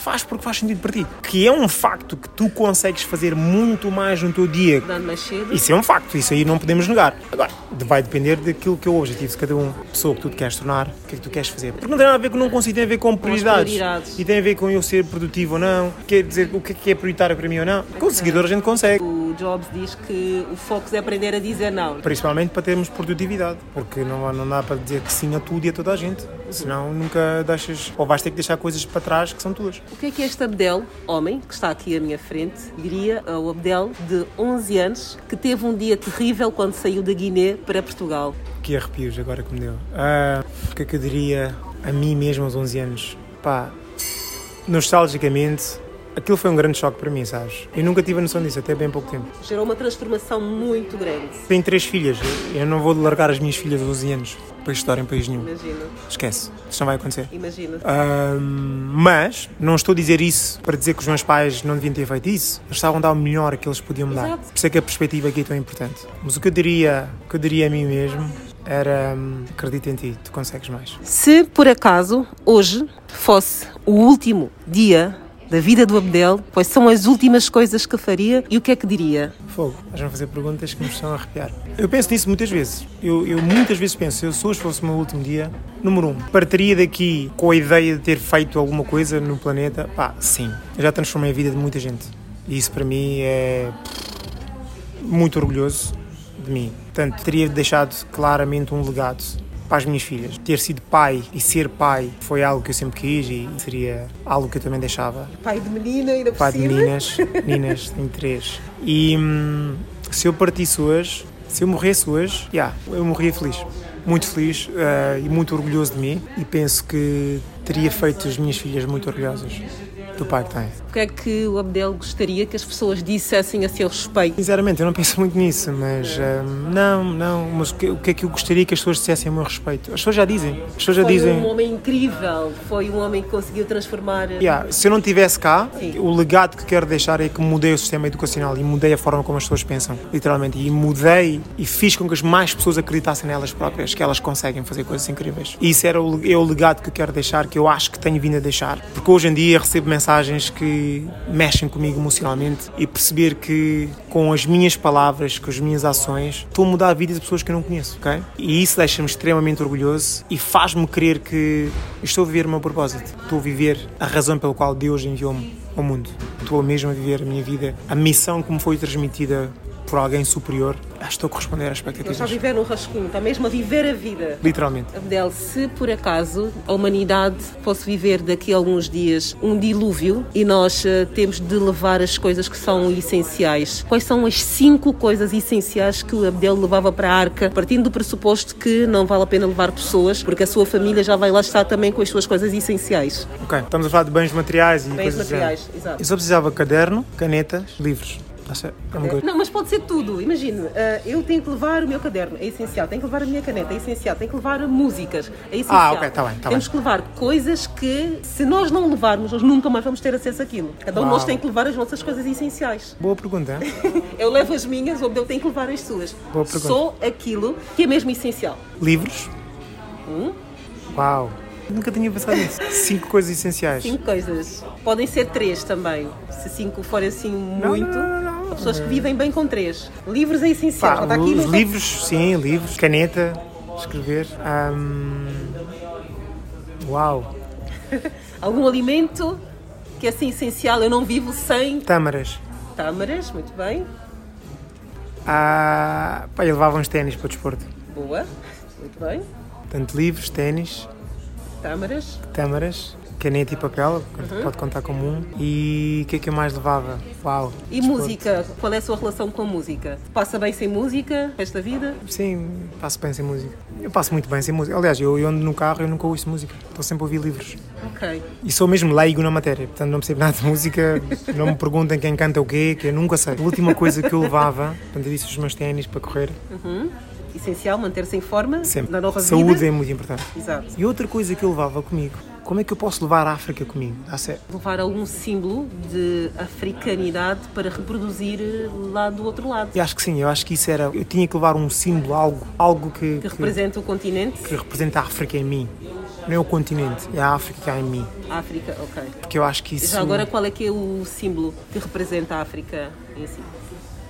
A minha negritude é claramente um símbolo que é visível, ninguém não consigo enganar. Sim, mas além disso, em termos de simbolismo, em termos de material, se tivesse que escolher algum símbolo para escolher ou para representar a África. Vamos imaginar que vem algum amigo de um país qualquer e temos que levar um, uma lembrancinha para este amigo. Uma lembrancinha que seja nossa, só apenas de, da África. Guiné-Bissau, por exemplo, o que é que. De representar a África, começando pela gastronomia, que uhum. representa muito. Eu diria que a, minha, a peça que eu levava, que representaria a África, era um tambor. Um tambor, boa. Yeah, acho que é isso. Um instrumento musical. musical. Nós estamos a viver a era uh, digital e o Abdel, uh, aos 37 anos, acabou por uh, vivenciar o desenvolvimento, quer tecnológico, quer digital e quer a nível das redes sociais, desde o Wi-Fi. Como é que o Abdel se posiciona nas redes sociais hoje em dia? Se eu tivesse que perguntar, quem é o Abdel no mundo digital? Para, isto tem muito a ver com aquilo que eu falo muitas vezes e ensino os meus clientes a fazerem. Tem muito a ver com a marca pessoal. A nossa marca pessoal tem, tem que falar sobre nós e todos nós devemos escolher certos temas que nós queremos falar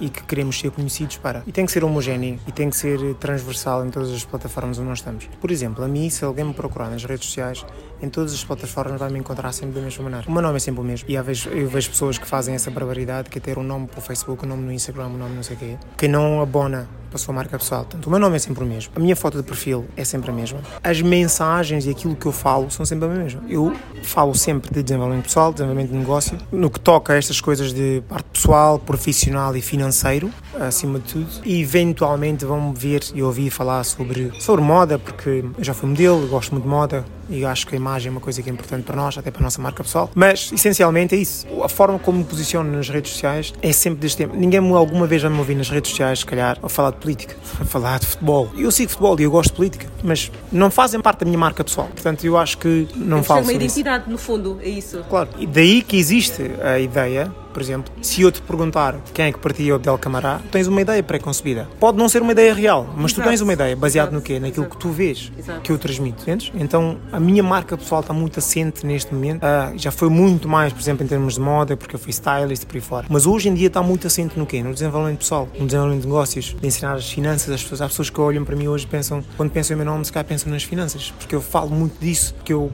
quero muito empoderar as pessoas e libertar as pessoas destas amarras que têm a nível de mentalidade financeira. Uma pessoa que trabalha com desenvolvimento pessoal também tem haters? Acho que eu não tenho haters, sinceramente. Eu acho que não tenho. E se os tenho, não os conheço, sinceramente também. Mas também, para ser sincero, não tenho energia. para gastar com isso. Eu sou uma pessoa extremamente positiva e eu acredito que eu atraio positividade. Ninguém consegue estar negativo à minha volta. Eu não creio. Agora, se há haters, sinceramente, eu não faço ideia. Acho que isso, acho que é perder tempo, sei lá. Mas eu vejo isso acontecer, atenção, não sou, não sou hipócrita. Eu uhum. sei que isso acontece e eu vejo, nós quando somos autênticos, há de haver sempre quem não goste. Exato. Não é? Exato. Nem toda a gente gosta da forma como eu abordo o que eu abordo, os temas que eu abordo. E está tudo bem. E eu não tenho problemas nenhum que as pessoas não gostarem daquilo que eu abordo, da forma que eu abordo. Elas estão no direito delas, ok? E também não tenho nada contra elas expressarem que não gostam disso. Também estão no direito delas. Não tenho problemas nenhum com isso. Agora, se em meio de 100 comentários, haver um ou dois ou três ou quatro ou dez comentários negativos, eu, Abdel, nem os vejo. Porque são escolhas, as pessoas têm escolhas, não é? No meio de tanta coisa positiva eu vou-me focar nas coisas negativas, porquê? Eu não, eu não me foco, eu não vejo sequer. Isso é que eu digo que eu acho que eu não tenho haters. Porque se os tenho, eu nunca os vi, não sei quem são. E pá, e se, e se forem de facto haters, não tenho que fazer nada, só tenho que me parar de seguir e ir a vida delas. Like, Sejam arranjem vida, estás a ver? Porque se eu, eu se não gostar de alguém, eu só tenho que arranjar vida. Eu não tenho, não tenho que ir perder o meu tempo, 30 por uma linha, ainda ir ao posto da pessoa, ainda dizer, olha, tu não isto se é perder a minha energia. Se eu não gosto de uma pessoa, unfollow. Deixo de seguir a pessoa e vou à minha vida e faço outras coisas. Portanto, se as pessoas estão a ouvir este podcast tiverem haters, ou mais importante ainda, são haters de alguém, pá, arranjem vida. Tenham que fazer. Uma das coisas também que nos tiram muito do nosso tempo de vida são os grupos do WhatsApp. Como é que o Abdel faz essa gestão dos grupos do WhatsApp hoje em dia? Eu tenho vários grupos no WhatsApp e assim, para ser muito sincero, a maior parte dos meus grupos estão silenciosos porque, pá, porque não dá. Lá está. Se nós queremos ser mais produtivos, temos que criar um foco e o foco tem que ir em direção àquilo que nós queremos atingir. Agora, eu tenho grupos para tudo, como toda a gente tem, não é? Nós todos temos grupos amigos, vários grupos de amigos. Eu tenho grupos se eu quiser rir, sei onde eu vou, se eu quiser falar um assunto mais sério, também sei onde eu vou. Todos nós temos esses grupos de amigos, não é? Mas nós todos sabemos o caminho que estamos a percorrer. E há algumas pessoas que vão conseguir, conseguir acompanhar esse caminho e outras que não. E eu faço a minha seleção muito disso. Eu não tenho, não tenho que ligar às pessoas e dizer, olha, eu estou num caminho que tu não estás, portanto, não faço isso, não é? Mas deixo estar ativo naquele grupo, por exemplo. Porquê? Porque aquelas pessoas, se calhar, não me estão a acrescentar nada no momento da minha vida que eu estou agora. Se calhar já acrescentaram no passado. E se calhar agora não estão. E se calhar agora eu preciso de outros grupos, não é? E o grupo de influência é das coisas mais importantes que existem. É as pessoas terem a consciência de que as pessoas com que eu relacionam vão ter uma influência muito grande na pessoa que eu me vou tornar, nas decisões que eu estou a tomar. Porque se tu tiveres um grupo de cinco pessoas que leem todos os dias, tu vais ser a sexta pessoa que lê todos os dias. Se tu tiveres um grupo de cinco pessoas que não só não leem, como ainda por cima falam mal de quem lê, tu também vais ser a sexta. Com certeza, não é? Portanto, isto não é, não é muito difícil perceber que nós temos que criar e irmos para aquilo que é uma frase que eu também digo muito que é verdade. Tu tens que ir para onde tu és celebrado e não para onde tu és tolerado. E muitos de nós estamos onde nós somos tolerados e não somos celebrados. E a ideia aqui é um bocado essa. É nós, porque muitas vezes achamos que para pertencermos temos que aceitar e ser aquilo. Pá, se calhar na adolescência sim, mas em adultos não. Tu não tens que pertencer. Pertences tu quiseres. Da minha ideia é um bocado essa. Abdel, dos autores antigos, qual, na sua opinião, seria assim o maior influencer dos nossos tempos? Se estivéssemos na era do Instagram, Napoleon Hill, by far, yes. seria o nosso influencer com 7 bilhões de, de seguidores, provavelmente. Ele era um grande visionário, a verdade é esta. A verdade é que ele escreveu um livro quase há 100 anos e esse livro continua a ser tão atual como nunca foi antes. Se é uma pessoa que é extremamente visionário, não é? Não há melhores nem piores autores. Há aqueles que mudam a nossa vida, há aqueles que têm maior impacto. Por isso é que eu digo, esse foi o livro que mudou a minha vida. E há muita gente que já me pediu recomendações e eu recomendo. E ler um livro, se calhar não teve impacto nenhum na vida delas. Porquê? Porque os livros, como os filmes, como as músicas, por aí fora, têm um maior ou menor impacto baseado na fase em que nós nos encontramos da nossa vida. Com certeza. Tu podes ler um grande livro e recomendares-me um livro.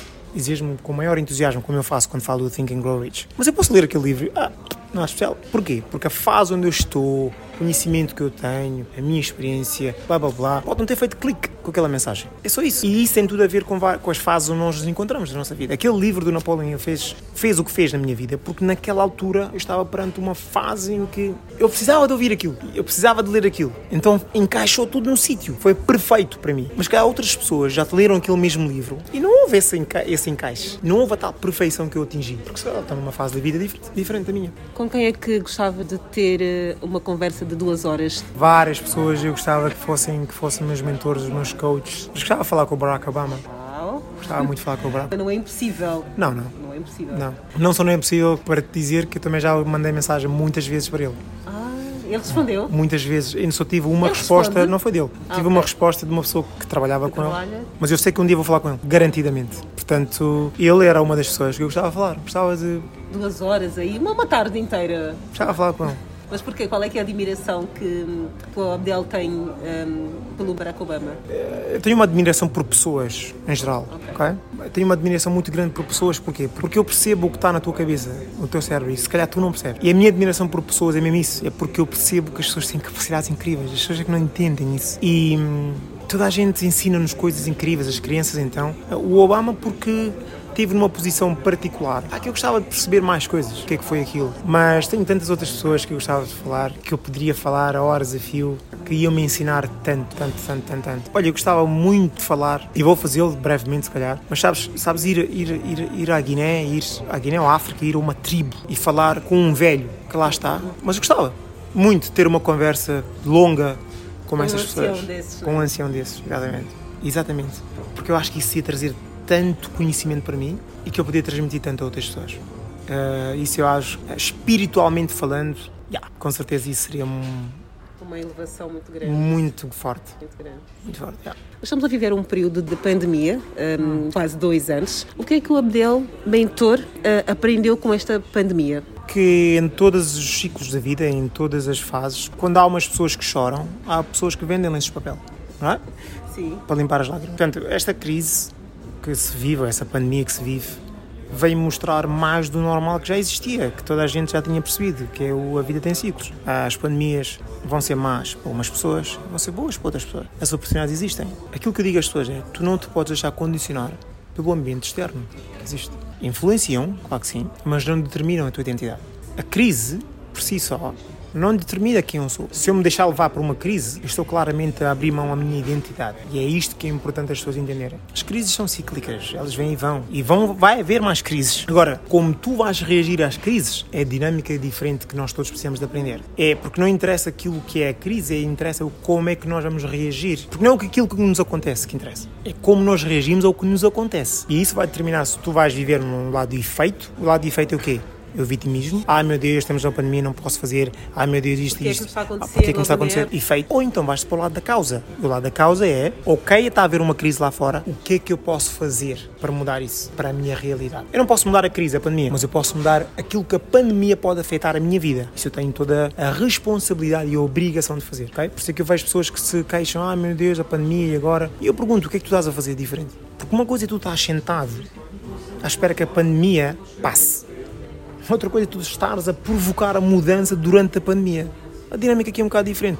E vai ser sempre, única e exclusivamente, a ver com escolhas. Que valor humano é que mais o impressiona? Integridade. Isso, isso, isso é um dos valores que eu acho que as pessoas devem ser íntegras. As pessoas acham que eu ser íntegro é só simplesmente ah, digo aquilo que eu penso, sou uma pessoa honesta. A integridade é muito mais do que isso. É muito, muito mais do que isso. A integridade é podermos olhar para o outro e aceitá-lo como ele é. A integridade é poder olhar para mim estar maravilhado com aquilo que eu sou, independentemente daquilo que outras pessoas possam dizer. Integridade é eu ser congruente com a minha forma de estar e de ser e de pensar. Por isso eu acho que a integridade é, uma, é um valor muito grande, que para mim tem um impacto muito forte. E que valor é que detesta? Nas pessoas. Sim. Vai ser o oposto, não é? Repara, ah, se as pessoas não são íntegras, vão fazer coisas drásticas e negativas para elas, em primeiro lugar. E elas acham que estão a fazer para outras pessoas, não estão a fazer para elas. Quando eu não sou íntegro, e vamos lá ver, todos nós temos alturas em que nós não somos íntegros e não precisamos ser hipócritas em relação a isso. Mas cada vez que nós não estamos a ser íntegros, as pessoas podem não ver, mas tu vês. Mas eu sei que eu não estou a ser íntegro. E isso deve ser suficiente para causar alguma dor e querer mudar isso. Portanto, eu acho que a falta de integridade, falta de honestidade, as pessoas não respeitarem outras pessoas por aquilo que elas são. Acho que isso é negativo. Mas I don't judge, eu não julgo ninguém, tanto porque eu também cometo erros, como toda a gente comete. Então, se é para julgar, julgo-me a mim e julgo as minhas ações. Porque lá está, eu não sou hipócrita, eu sei que sou tão humano quanto tu e quanto toda a gente. E vou cometer erros que, se calhar, muitas pessoas vão dizer: Não, o Abdel, se calhar, não comete esse erro. Não, eu cometo, eu sou humano.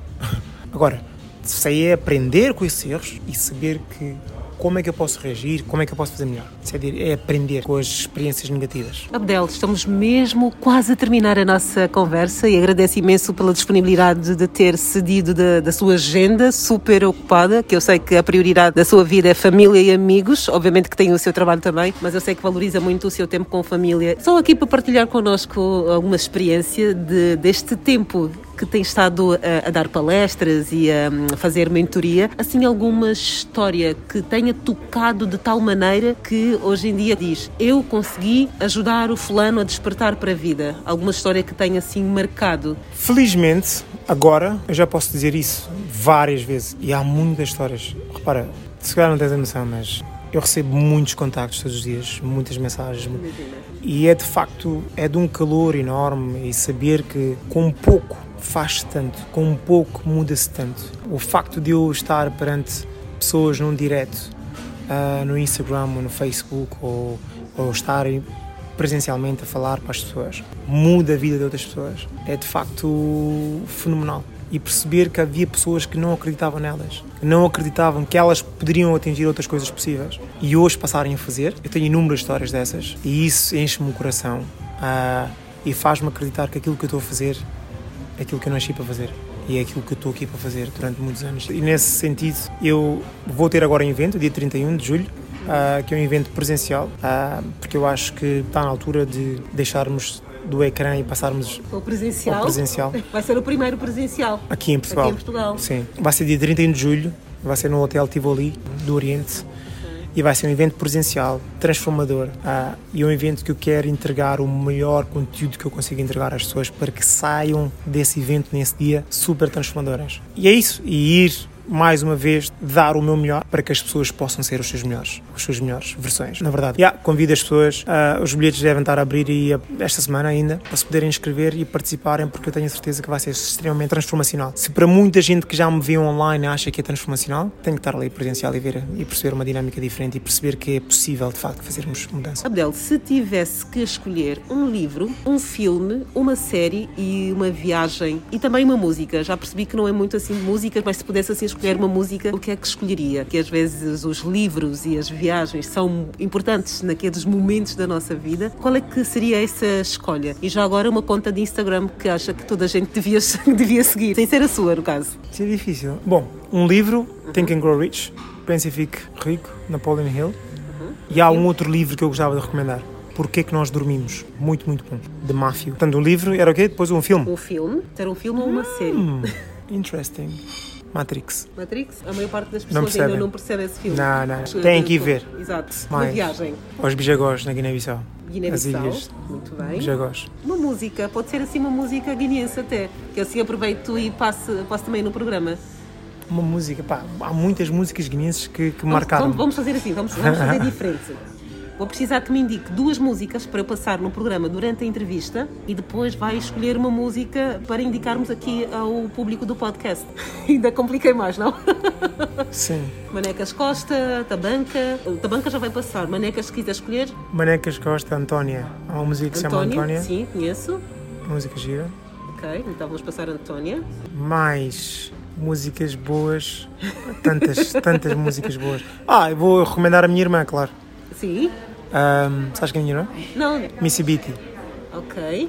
Recomendo as músicas da Missy Beatty. Vão ouvir as Algum músicas tema dela. assim específico para ser mais fácil de ela, tá, no- ah, ela tem uma Um música. single promocional, por exemplo, algum? Ela tem uma música muito, muito boa, porque ela escreve coisas muito sérias. Tem uma música no YouTube que se chama. Hum, que tem vários nomes, tem vários. mas eu, eu vou recomendar aqui. Mas é, para quem não sabe, a Missy Beat é é a pessoa que tem música com o Bruno Tuma. Lembras daquela música The End? Sim, sim, sim. Isso é a minha irmã. Ai, não acredito. Ela vive em Portugal? Ela está cá. Ela está cá. Ela tem que vir cá, fazermos aqui uma conversa. Olha que interessante. Só para contextualizar, o Abdel está a fazer a pesquisa no YouTube para ver o nome da música da irmã. Muito bem. Órfão. Tem que ir ouvir esta música. Muito bem. Então são essas duas músicas que eu vou passar no programa durante a entrevista. E para o público do podcast, qual é a música que quer aconselhar, um tema musical que tenha sido hum, importante em alguma fase da, da sua vida, mesmo quando era pequenino, ainda na Guiné-Bissau, ou mesmo cá em Portugal, ou mesmo em Londres, hum, seja qual for a fase da vida. eu, quando era adolescente, eu ouvia muito rap. Uhum. E um dos artistas que era meu artista favorito, que faleceu há pouco tempo, foi o DMX. DMX. Portanto, vão ouvir os álbuns de DMX, vão perceber a história de DMX, vão perceber o que, o que ele retratava. Ele era um grande visionário e tão mal compreendido. DMX, claramente. Uma pessoa muito à frente do seu tempo. DMX. Eu lembro-me perfeitamente da minha juventude, da minha. Na minha eh, por aí 13, 14, 15 anos. Transição, né? Uau! Aquilo foi para mim muito, muito, muito. Porque ele fala muito de, de nós negros, fala muito das nossas causas. Ele era muito avançado para a, sua, é- para a sua altura, para a sua época, e era muito mal compreendido, eu acho. As DMX. Qualquer álbum, qualquer álbum do DMX. Eu conheço todos, e qualquer um. Mas há um que se chama Great Depression, ah, a Grande Depressão. Yeah, ouçam esse álbum. Ai, o Abdel afinal conhece a música. Ah, Tenho conheço. assim as suas músicas Conheço, de, conheço. de eleição. Muito bem. Conversa muito útil, muito agradável, extremamente intemporal, que vocês têm que ouvir, têm que partilhar com alguém que precisa de ouvir esta conversa, que precisa de ampliar os seus horizontes. Abdel, há mais alguma coisa que queres assim partilhar com, com a nossa audiência? Sim, quero dizer a, a toda a gente que está a ouvir este podcast que, independentemente daquilo que tu possas pensar que são as tuas qualidades ou capacidades, tu consegues e tens capacidade para muito mais. A única coisa que eu te digo é: vai à procura dessa ajuda, junta-te a pessoas que te vão ajudar a crescer. Ainda que para muita gente às vezes não sabem o que é, que é esse crescimento, há plataformas. Olha, eu criei um grupo no Facebook totalmente gratuito, chama-se Priceless Transactions, e esse grupo eu estou em direto todos os dias lá de manhã. Ninguém me paga para fazer isso, mas por simplesmente porque eu acredito que eu tenho que dar mais a outras pessoas e as pessoas merecem receber mais. E esse grupo é extremamente transformacional. Juntem-se ao grupo, não tem nada a perder. Todos os dias de manhã, às 9 h quarto da manhã, hora de Portugal e de Inglaterra, estou lá em direto. Portanto, se mesmo que tu não sabes por onde começar, tens aqui uma forma de começar. Eh, E acredita que tu és muito mais do que aquilo que outras pessoas te fazem crer que tu és. Esta é uma mensagem que é muito forte e algumas pessoas vão lá de ânimo leve e outras pessoas vão entender o que eu estou a dizer. Isso é uma das coisas que eu queria dizer. Em relação à página do Instagram para seguir, há tantas páginas que eu podia sugerir. Sigam a minha irmã no Instagram dela, que ela é uma artista fenomenal, com um potencial incrível. também. Vamos tentar trazê-la para aqui também. Acho que fazes bem. Mas, tirando isso, a única coisa que eu digo às pessoas, eu não vou sugerir aqui nenhuma página em particular, aquilo que eu digo às pessoas é sigam páginas que tragam alguma coisa na vossa vida e que não vos faça sentir mal. O que é que eu quero dizer com isto? Hoje em dia, porque vivemos no, numa era digital, toda a gente vai meter nas redes sociais só as coisas boas que lhes acontecem. E muitas das vezes, as outras pessoas que estão a consumir esse conteúdo faz-se sentir mal. É, comparam-se mais, porque é que outra pessoa tem, eu não tenho, por aí fora se as pessoas que estão a criar esses conteúdos não têm os mesmos valores que tu aprecias e achas que são valores que as pessoas devem ter, não sigas essa página. Se essa página for eu, não me sigas. Não é? não, se eu não transmitir aquilo que tu queres ouvir e precisas para a tua vida, não me sigas, porque não te vai fazer bem. Se serve para mim, serve para outras páginas. Agora, segue as páginas que de facto fazem sentido para ti e que acrescentam alguma coisa na tua vida. E quando tu encontrares essas páginas, partilhas, fala às pessoas sobre essa página é isso que eu faço. Porque se eu consigo aprender sobre uma determinada página, eu quero que todas as pessoas que eu conheço também vão lá aprender sobre essa página e sobre o conteúdo que essa página vai transmitir. Porque eu acredito plenamente que juntos somos mais fortes e vamos mais longe e só cons conseguimos construir uma sociedade melhor e mais coesa quando cada um de nós contribuir singularmente primeiro na sua vida e depois dar aos outros. Só conseguimos de facto crescer quando nos descobrimos a nós e aí sim temos potencial para ajudar os outros. Todos podem ter o que você tem, mas ninguém pode ser o que você é. Essa é a sua superpotência. Isto é uma das frases também que o nosso Abdel partilha nas suas redes sociais e no seu site. Esta frase e essa reflexão que eu quero deixar aqui agora para terminarmos o nosso podcast. Na próxima semana, há mais Sons com Vida.